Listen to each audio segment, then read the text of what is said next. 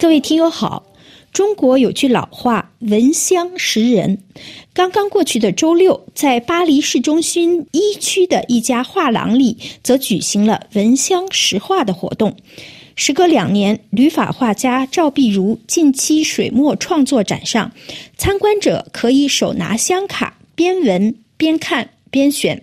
最终择一画作，然后打开香卡，看看自己的选择是否和画廊工作人员的选择一样。不同也无碍，香如其画，画是画如其香。每个人都有自己不同的理解。有关这次展览和闻香识画的活动，画廊主管接受了本台的采访。他说：“呃，是这样的，因为呃，赵老师两年之前在我们这边做过一次个展，然后呃之间呢，就是呃赵老师有一些新的创作，然后就想着说这一次希望能够把赵老师从二零零四年。”来巴黎之后的一些作品合起来做一个展，把几个不同阶段的作品等于串联起来，然后也可以就是了解一下他对水墨方面的一些突破和一些新的一些想法。最主要就是为了这个，所以我们就办了这次展。可以看到，就是早期的张老师的水墨作品，一直到现在最近的这个作品。技法上面飞跃还是很大的，然后也可以看出赵老师，嗯，不断的在追寻水墨的更多可能性，所以这点就是是让我非常的钦佩的，因为大家想到水墨就想到最传统的一些。呃，风景啊，工笔或者写意啊，对写意或者是人物之类的。但是张老师的水墨，他一直是与时俱进，我们可以这样说。然后他不断的就是加入一些新的想法，然后一些可能性，所以把这个水墨它这个边界打破了。水墨不但它只是一个载体。不能只禁锢在传统这个技法上，其实它可以融入更多更多的可能性。所以就是感觉张老师的水墨，它是很现代的，很有生命力的，然后可以一直是延续下去的，还可以想到更多的怎么说，可以让我们有更多的遐想，不是一眼可以看穿的。那么你们这次闻香识画的这个活动跟这个展览怎么组织起来的？哦，因为赵老师就是有很多作品是跟花有关的，嗯，然后就想着说怎样可以让。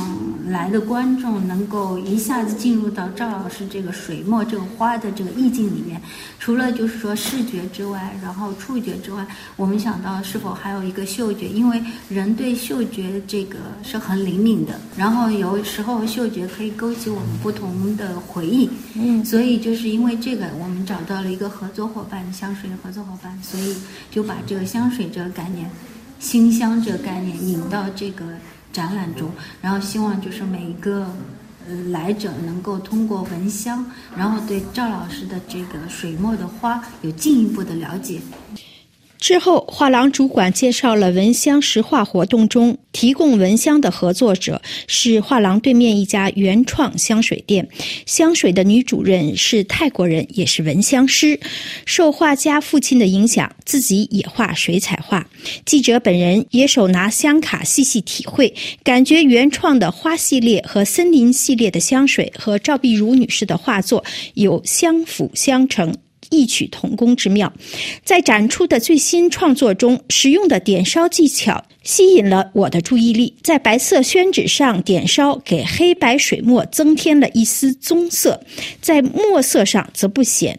但在装裱时，赵女士在作品下面用色纸或是镜面衬托，给画面完全不同的效果。她表示，当看到观众细心观赏，对点烧下面衬托的效果感到好奇，而转换不同角度进行观察时，自己很是喜欢。觉得观众和画作间的这种互动很有意思。在参观时，我还随机采访了一位远道而来的观众，他表示。我觉得这个展览很漂亮，是个很好的发现。因为我自己也做一点书法，但我是一名陶艺家，所以我不使用相同的技术。我寻找不同的厚度和材料。这个展览让我很有启发，因为我不会中国书法，我做的是波斯书法。无论如何，在线条、宽度、渲染、表达上，仍然可以有很多相似之处。这就是我感兴趣的原因。然后我在安斯达 com 上面看到了画廊的展出。当我看到这些照片时，我就想要来看他们。我是从五十公里外来的，是枫丹白露这边。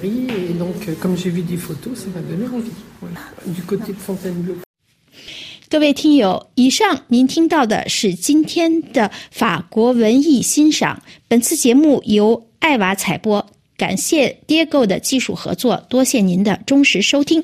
下次节目时间再会。